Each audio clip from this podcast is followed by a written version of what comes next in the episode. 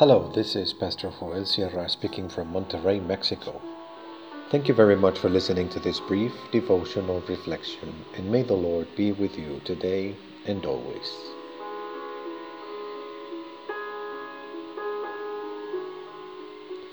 The Temple of Jesus.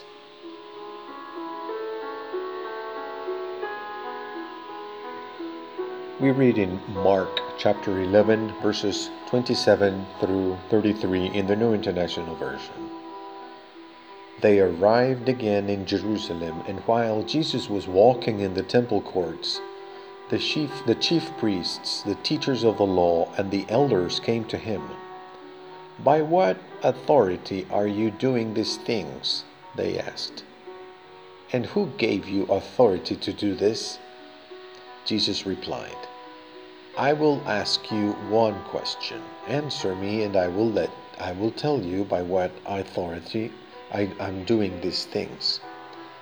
John's baptism, was it from heaven or of human origin? Tell me. They discussed it among themselves and said, If we say from heaven, he will ask, Then why didn't you believe him? But if we say of human origin, they feared the people, for everyone held that John really was a prophet.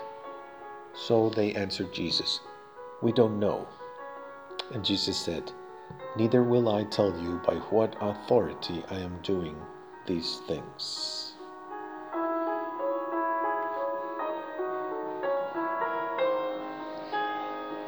Jesus walked through the temple because it was his Father's house. In the temple, he felt at home. In the 11th chapter of Mark, we have the impression that the Lord Jesus took possession of the temple as if it had been a peaceful occupation of those sacred spaces. The temple of Jesus is a house of prayer open to all nations. The doors of the outer courts are open so that the, we foreigners can pray freely, invoking the name of the Lord and everyone who calls on the name of the Lord will be saved. The temple of Jesus has a table set with the showbread.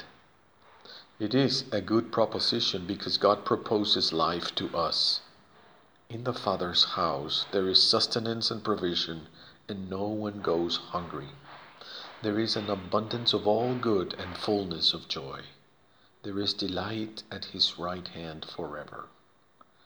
The temple of Jesus does not have a veil of separation of the Holy of Holies, because with his death on Good Friday, he tore it in two from top to bottom, thus allowing direct entry into the presence of God on earth.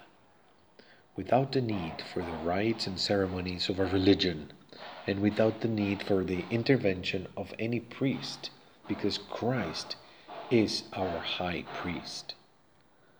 The temple of Jesus does not have an altar of sacrifices because he himself has been the sacrifice of our peace. He is our Lamb who, with his death, takes away the sin of the world. The Lord Jesus has all authority over the temple because it is his house, and by the grace that he showed in his death on the cross, he has opened the door of his house to us to know God up close as our Heavenly Father and to be filled with His Spirit, which is love poured out and overflowing.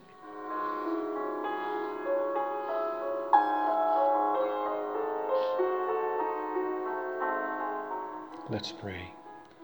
Lord, although that temple collapsed and no stone was left unstoned, you still have in us a spiritual house of which we are living stones. Amen. The Lord builds his blessed kingdom in humility and for the reconciliation of our Heavenly Father.